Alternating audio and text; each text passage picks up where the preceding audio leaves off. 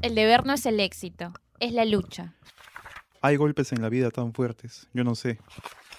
¿En qué momento se jodió el Perú? Bienvenidos al podcast exclusivo de La República al pie de la letra. ¿Qué tal amigas de La República? Bienvenidos a un nuevo podcast al pie de la letra y hoy, bueno, me encuentro con Yalvi Romero y tenemos invitados especiales. Bienvenidos de la Casa de la Literatura. Eh, Es cierto, estamos eh, hoy día con Milagros Eldarriaga, que es directora de la Casa de la, Repu- de, de la Casa de la Literatura, la Casa de la República, estoy diciendo, me estoy confundiendo, y con Jaime Cabrera, que es... eh, Jaime, ¿verdad? Es, la idea es, yo tengo muy claro respecto a ti en Lee por gusto, pero en la Casa de la Literatura no, no me queda claro en qué, qué es lo que estás haciendo ahí. Es muy afín porque en realidad justo me encargo de la difusión De de, la las difusión. actividades de la casa. Y Ya, bueno, eh, bueno, estamos aquí eh, es- hoy día con Milagros, con Milagros y con, Jaime justamente para hablar sobre el décimo aniversario de la Casa de la Literatura, que es este mes, ¿verdad? Me parece, este mes, El 20 de octubre. el 20 de octubre. Exactamente, se cumplen Eh. ¿Cuáles han sido las actividades que, que, que- que están preparando? ¿Cuáles son las actividades que están preparando para, para celebrar esta primera década de la Casa de la Literatura? Bueno, ha sido un año entero de celebración a nuestro modo de ver, eh, pensando que cada actividad estuviera vinculada con, con no solo con celebrar, sino con pensar cómo se ha desarrollado el trabajo en este tiempo, ¿no? Eh, hemos tenido varias exposiciones, empezamos con la de, eh, exposición dedicada a José Watanabe, muy pronto siguió la dedicada a González Prada, que fue una exposición curiosamente muy exitosa, teníamos temor a eh, de volver sobre un pensador tan importante, pero que también había o ha dejado de ser leído eh, con constancia, masivamente, ¿no? Eh, estuvimos también en Iquitos llevando La Casa Sin Puerta, que es nuestra exposición temporal dedicada a la literatura amazónica, principalmente urbana y de la segunda mitad del siglo XX. Eh, luego siguió la exposición dedicada a Javier Heró, Dimensiones de un viaje, inaugurada hace muy poco tiempo, a fines de septiembre, junto con Cecilia Heró, su hermana. Y eh, el día 20 fue, y en general la semana creo de- del 20, el 20 fue domingo, toda esa semana estuvo llena de, de momentos muy alegres, de momentos eh, para vivir la literatura colectivamente y, de, y- digamos de maneras muy distintas, ¿no? Eh, la Narratón nos tuvo a todos este, escuchando cuentos durante muchas horas en el frontis de Casa de la Literatura y culminó con un baile muy bonito, con música, eh, con gente de toda edad, niños, abuelos, este, familias. Más temprano y durante cuatro días, eh, los fines de semana, habíamos salido a recorrer el centro de Lima en bicicleta, con música y con historias, con, con una sensibilidad literaria, si se quiere, ¿no? Para mirar el centro para mirar la ciudad, que finalmente es donde nosotros estamos, donde vivimos, donde desarrollamos todas nuestras propuestas, desde las bicis y desde la literatura. Y tuvimos además una obra, dos obras de teatro muy interesantes. Una vino de Portugal, Demo.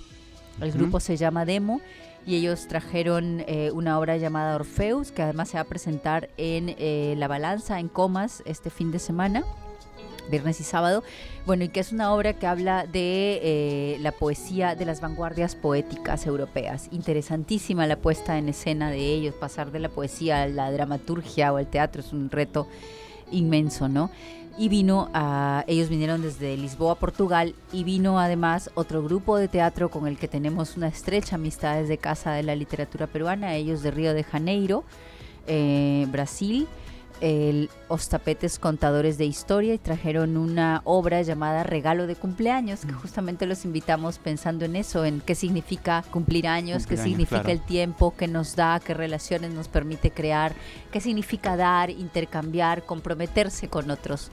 Esos es más o menos los sentidos de Regalo de Cumpleaños, pero por supuesto en una obra muy dinámica, con cuentos era, estaba integrada por unos cuatro relatos, uno de ellos el cuento del rey Midas, eh, otro el de Perséfone y así varios cuentos articulados. Entonces, creo que ha sido realmente una, el cumpleaños más cariñoso de mi vida. No ha sido mi cumpleaños, ha sido el Claro. cumpleaños de una institución, pero nosotros estamos allí, hemos sentido, hemos recibido en estos días el cariño de las personas. Ah, hay una exposición llamada Tu voz en casa que le hemos montado a propósito del aniversario y que recoge la opinión de la gente. Y hay un micro para que la gente diga lo que piensa sobre Casa de la Literatura. Y hay gente que le canta. Es muy emotivo eso, muy bonito. Dedican palabras de mucha generosidad. Entonces creo que va a ser interesante después oírlas entre nosotros juntos y que eso nos permita pensar qué trabajo estamos haciendo. Finalmente hoy inauguramos eh, La vida sin plazos, dedicada a las escritoras, Del- a las mujeres que sí, que escribieron a finales de los 90, a finales de los 80 y en los 90.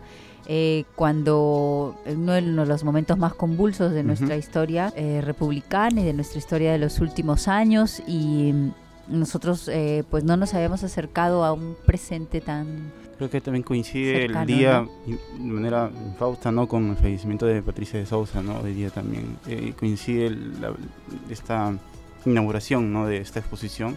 Narradoras mujeres, Patricia de Sousa, narradora que, que ha fallecido hoy día.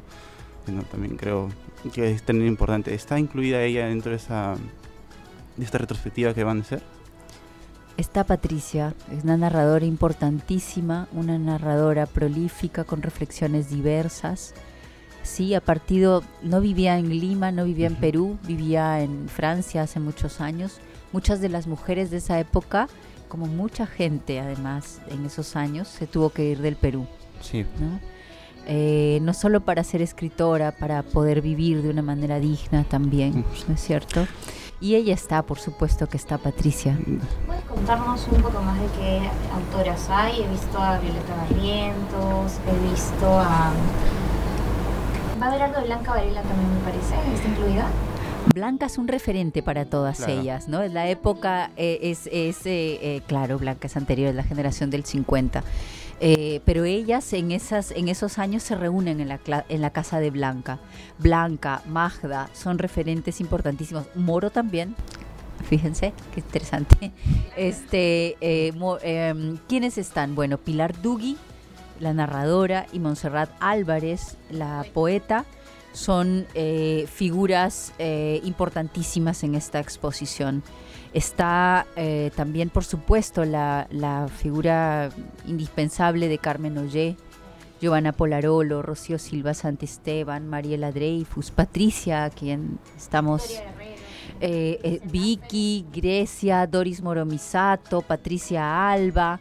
Es un grupo muy, muy eh, nutrido, si se quiere, de mujeres narradoras, mujeres poetas, mujeres promotoras también, eh, que están trabajando en ese momento en plena crisis, ¿no? En plena destrucción, si se quiere, de la sociedad. Yo he podido conversar en algún momento algunas de ellas y ellas me comentaban también lo difícil que era publicar en una época en la que el país estaba en crisis, ¿no? Entonces, y encima, digamos, no había tanta presencia de mujeres hasta esa época en, en la literatura peruana, por así decirlo. Coincide de repente con, con, todo, con todo esto, digamos, del, feminismo que estos últimos años está hablando más. eh, coincide con esto también la muestra de mostrar más, eh, divulgar más el trabajo de las mujeres en la literatura. Y, y agregado a eso, ¿es la primera vez que en la Casa de la Literatura hay una muestra, digamos, exclusivamente dedicada a, a- a- a escritoras peruanas? ¿O Vas a ya? tener que ir más a la Casa de la Literatura. Es que- etcétera. Eh, en, la ex- en la exposición permanente hay una hay dos momentos dedicados eh, a la presencia de la mujer. La, la exposición permanente está organizada no de manera cronológica, sino temática, y la ciudad es uno de Claro. temas. Y la mujer escritora está, si se quiere, contextualizada en la ciudad, en nuestra exposición permanente. Sucede lo mismo en la exposición que vamos a inaugurar hoy, La vida sin plazos. Eh, es mirar esa, esa eh, interacción, esa transformación además que ejercen las mujeres eh, en la ciudad. No es la primera vez, eh, es una preocupación constante de Casa de la Literatura Peruana indagar en la presencia transversal. ¿no? de la mujer en el proceso de la literatura. Como escritora, sí, por supuesto, pero también como editora, por ejemplo, hay muchos roles ¿no? Eh, este, que, en los que podemos indagar. Requiere mucha investigación, mucha labor de investigación, porque claramente la historia se ha encargado de ir eh, o generando opacidad sobre esos nombres, de ir olvidándolos, ¿no? Este año más, ¿no? Con la última investigación de Pedro Casusola, antes se sabía muy poco, y incluso han salido, digamos, eh, poemas inéditos. O sea, creo que todavía, ¿no? En estos años seguimos redescubriendo a autoras que bueno, han fallecido lamentablemente algunas. El patrón en Sí, esta... Arciniegas, ¿no? Rosa Arciniegas eh, salió esa, esa publicación este año, si no me equivoco, o fue a Mm. fines del año pasado.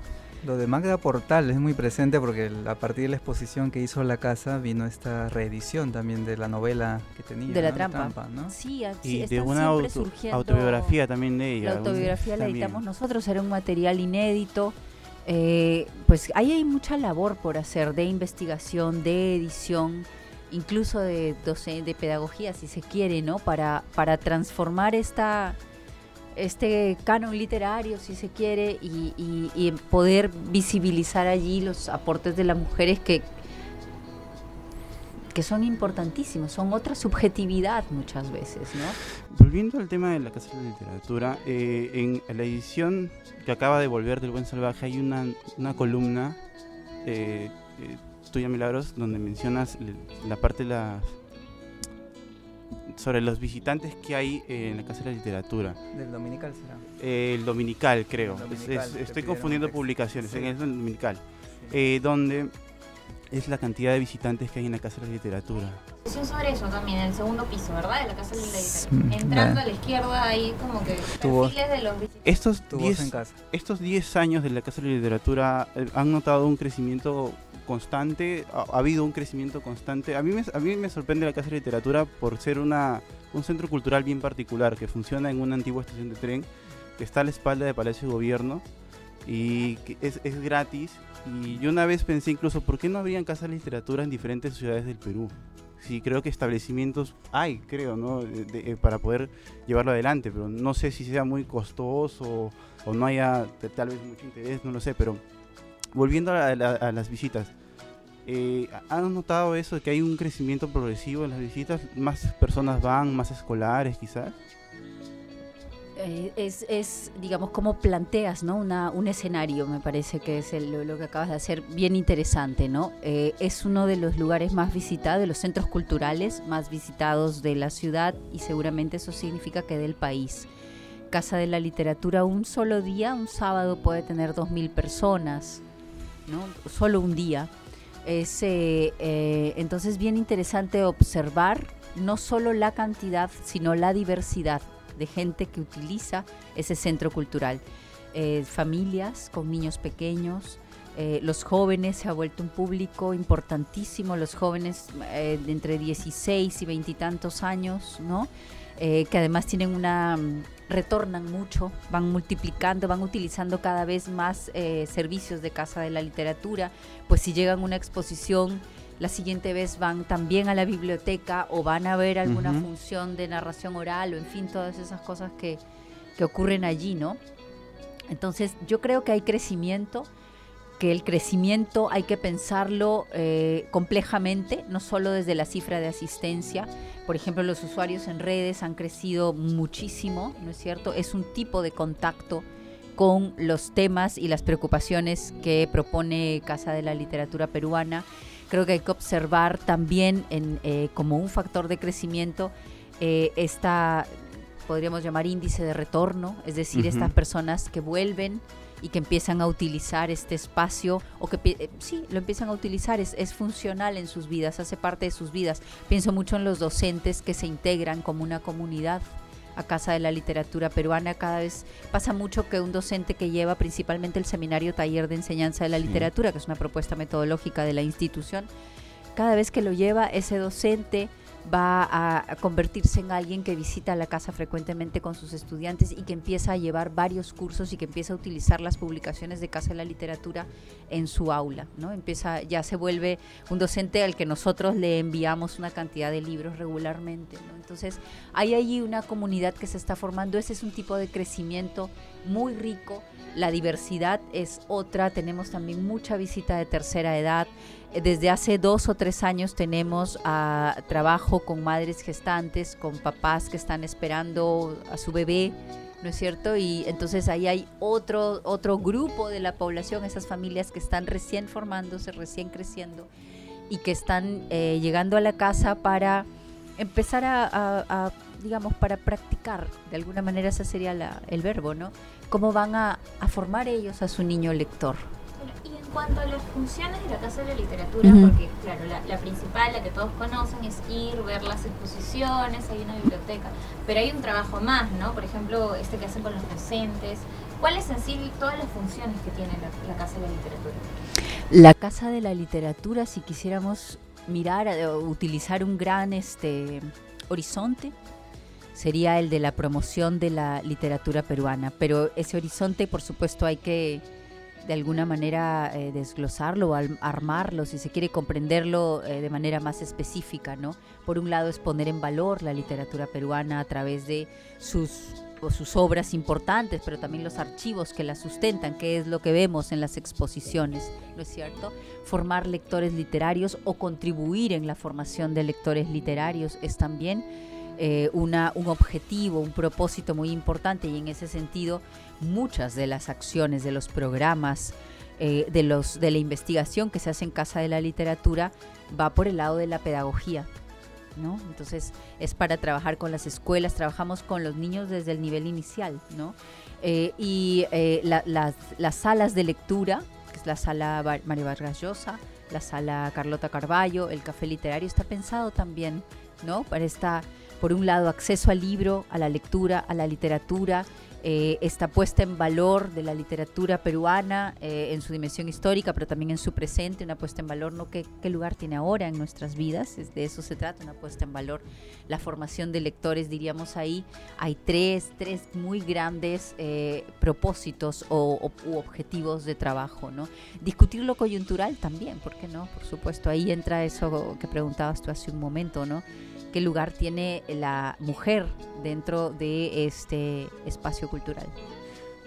Hay muchas cosas que, mencionas sobre la Casa de la Literatura y, es cierto, uno no termina, o sea, si uno siente cuando visita la Casa de la Literatura que esta no se acaba nunca, desde, digamos, en mi experiencia personal, la primera vez que fui debe haber sido entre el 2012 y el 2013 y uno va y lo primero que ve son exposiciones, pero luego descubre cosas descubre que aparte hay una biblioteca, hay talleres, y, eso es lo interesante. Yo después de mi primera visita al tiempo descubrí que se podían postular a talleres, incluso entré a un taller con, Osvaldo Reynoso. O sea, hay diferentes actividades ahí y es lo importante destacar el hecho de que el centro cultural, al menos como yo lo veo, es un centro en el cual la ciudadanía tiene que apropiárselo, eh, usarlo, armar comunidad, que es lo interesante que mencionas, Milagro, sobre esa comunidad que se ha creado alrededor de la Casa de Literatura, ¿no? Escolares, jóvenes, gente de personas de tercera edad, mujeres, o sea, es, yo lo veo paradigmático, realmente, para un centro cultural eh, estatal que viene del Estado, que no es privado, es paradigmático y creo que esa debería ser la figura del norte a la que apunten los diferentes centros culturales de otras instituciones del Estado, ¿no? Y yo insisto en la idea de que debería haber una casa de literatura eh, en cada ciudad, menos punto clave, los cuatro puntos del país, o digamos como esa exposición que mencionabas que vi en Quitos, que, que sacaron a la Casa de Literatura para allá, trasladarla también de esa manera, ¿no? Esa propuesta no, no la han planteado o quizás, no sé, hay factores eh, que no, no, no, ustedes no controlan, pero, o sea, ¿la idea está ahí alguna? Los, gracias por tus palabras, son realmente muy este alimenticias, son eh, eh, cálidas, ¿no? Eh, además de, ah, rigurosas, creo que son muy, muy cálidas. Eh, yo creo que los centros culturales, y vamos a utilizar esa categoría para pensar muy distintos espacios, las bibliotecas, las galerías, las salas de exposición, las casas colectivas de eh, asociaciones social civil vinculadas a la cultura y al arte, los teatros, pienso en un lugar como Yuyashkani, por ejemplo, ¿no? y toda esa historia dentro de nuestro país de, ser un lugar donde se va uno a, dialogar.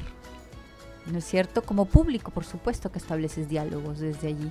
Renuevas tus ideas, tus sentimientos, tus preguntas, ¿no? Eh, eso ocurre en estos espacios, son espacios valiosos, son necesarios. Em, no, es decir, nosotros somos también gente muy rigurosa en nuestro trabajo, ¿no? Creo que tenemos muy clara una labor de, gestión de la cultura, de gestión de la literatura, de derechos culturales como un paradigma bajo el cual nosotros trabajamos, que nos orienta y en ese sentido la idea es que todos pueden participar de distintas maneras, todos tienen una relación con la literatura, de una u otra forma. Hay formas más identificables, la del docente como formador del Claro. lector. Esa es muy clara, ¿no es cierto? Del estudiante de humanidades también puede ser muy clara, pero hay muchas búsquedas, búsquedas de expresión, por ejemplo, ¿no? Para las personas que van, se inician en un taller de poesía, búsquedas más profesionales respecto de la escritura, en fin, ¿no? Puede ser, por eso puede ser tan múltiple un espacio si es que se empieza a pensar justamente de esta manera, esas múltiples formas que tenemos todos desde nuestra propia experiencia cultural de relacionarnos con un lenguaje como la literatura y en general con la cultura, con el arte, ¿no? Si es un modelo paradigmático, yo pienso que que nos toca ya exigir también como ciudadanos, me voy a poner como ciudadana, no como una trabajadora del Estado en este momento, soy ambas cosas exigir ya políticas culturales que De nos brinden maneras. ese tipo de servicios, ¿no es cierto? Eh, si puede crearse un sistema de casas de la literatura regional, macro regional, sería interesante. Sería macro genialísimo. regional, ¿no es cierto? Pero hay un sistema que antecede, que ya existe, que es el Sistema Nacional de Bibliotecas. Claro. ¿no es cierto? A veces, o sea, yo lo encu- encuentro muy interesante esa idea, pero también eh, a veces eh, hacemos tabula rasa para empezar algo nuevo cuando ya hay cosas que existen. Existe un sistema nacional de museos, existe un sistema, nacional de bibliotecas que podrían perfectamente activarse eh, eh, desde una perspectiva de gestión cultural contemporánea para ser relevantes dentro de las comunidades, las sociedades, las ciudades, para hablar de algo más concreto si se quiere. coordinar el trabajo de, de todas estas partes, ¿no? Bibliotecas, museos, centros culturales, hacer un sistema y, y hacer que funcione todo, ¿no? Eso, eso de la prioridad debería ser. Porque el centro cultural, la cultura forma ciudadanía. Y, y eso es lo, lo- lo fundamental que debería haber en el Perú, ¿no? Que el peruano, que el- las personas en la calle se sientan ciu- ciudadanos y eso es lo que logra la Casa de Literatura. La Casa de la Literatura o sea, teniéndolos aquí a ustedes dos, tú Milagros como directora, tú Jaime como, como gente eh, que trabajas ahí, y a uno como visitante se le ocurren muchas cosas que preguntar. Por ejemplo, eh, digamos, a mí hay cosas que, me, que, me- que, eh, exposiciones que me han llamado mucho la atención y por ejemplo me pongo a pensar, ¿algún momento regresarán? Eh, digamos, hace unos años hubo la exposición sobre Sebastián Salazar Bondi, que fue, fue una exposición grande, yo recuerdo, no sé, fue en el 2014, 2015, algo me 15. parece, 2015. Fue- estuvo en varios salones y dije, "Esta- esa exposición era genial. Tengo miles de fotos guardadas de eso. y ¿En algún momento volverá? ¿En algún momento han pensado retrotraer algunas exposiciones que han habido en el pasado y, y volver a colocarlas? ¿O eso no es, digamos, la perspectiva a la que apunta la Casa de Literatura? Con tantos autores también, ¿no? Que hay y uno va rescatando, imagínate, ¿no? Con ese caso la, la efeméride era como que un, un norte también que traía Claro. nuevamente, no eran 50 años de Lima 50 lo años de- horrible. Estuvo la de Martín Adán también, la La de Martín Ramón todo menos morir. Sí. Todo, todo menos Buena morir memoria. de- de- de Sí. Martín Adán. Y la de Ribeiro fue la del Eterno Forastero. Exacto. Es, complejo que una exposición vuelva por distintas vuelva a su misma sala. ¿no? Por distintas razones. Eh, porque bueno, la propia reiteración es una idea compleja, ¿no? Hay que con- tener los argumentos para fundamentarla. Eh, quizás una idea más este, puesta en práctica, lo más regular, quiero decir, es eh, la itinerancia de las exposiciones, ¿no? que es un programa que además, digamos, es una forma de gestionar una exposición que es muy rico porque entonces la sometes a, a discusión en distintos contextos y, y entonces aprendes un montón ahí de qué pasa con una, qué pasa con otra en cada lugar, ¿no? Volver es, es difícil por lo que ha dicho Jaime, pues hay tantas cosas por hacerse aún. Eh, em, Salazar Bondi, ah, o sea, ¿qué ocurre ahí? También hay una complejidad, ¿no? Eh, es una de las primeras exposiciones, es, es- sí, es nuestras, nuestras, estábamos empezando a construir exposiciones con archivos, Ajá. ¿no? Con, con documentos originales, manuscritos, agendas, fotos. Salazar Bondi construyó su archivo personal de una manera preclara, supo lo que legaba. Wow. Hombre, Maravilloso eso, ¿no? Pero los archivos tienen sus condiciones materiales, sus condiciones de conservación, tienen también todos sus, sus eh, regímenes, bueno, a quién le pertenecen y todo eso, ¿no? Eso, eso ya también es otra, otra, otra instancia, si quieres, otro momento de, de complejidad, ¿no? quisiéramos que algunas exposiciones itineren, sí. A veces hemos querido que unas se queden como, algunas se queden de manera permanente. Pero, ¿Cómo, cómo cuál?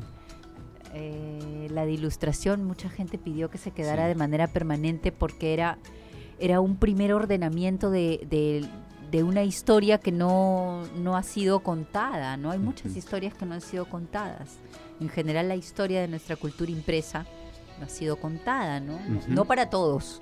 ¿No? Entonces, eso ocurría con ese, y mira que era un capítulo, era solo la ilustración de libros para niños en el siglo XX, o sea, estaba acotada, ¿no? No era toda la historia de la ilustración en el Perú, ni, pero para muchos era una, una historia tan importante que pidieron que se quedara allí, digamos, este, de manera permanente, pero pues eso es es difícil, ¿no? Cuando no están creadas eventualmente para esa permanencia, además, ¿no? Sino para una vida temporal.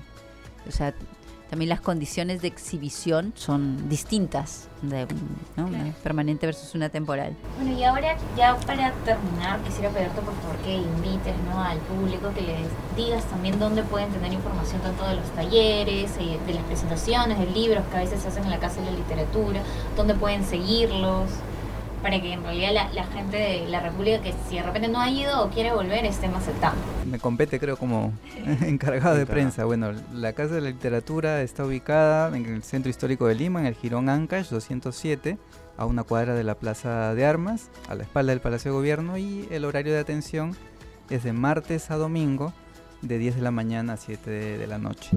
Los días feriados también se atienden, solamente los lunes es el único día que no abrimos. Y toda la información sobre los talleres, la agenda del mes, la agenda semanal se puede encontrar en la página web cuya dirección es www.casadelaliteratura.go.p. P. Además tenemos una activa activas cuentas en redes sociales, en Facebook como Casa de la Literatura Peruana, igual en Twitter, Instagram. En Instagram Así también. que estamos también tenemos un canal de YouTube que vamos actualizando con las conferencias o charlas o actividades también o videos de homenaje que, que trabajamos y todas las actividades de la casa, los talleres, los seminarios, los eventos y el ingreso por supuesto que es gratuito.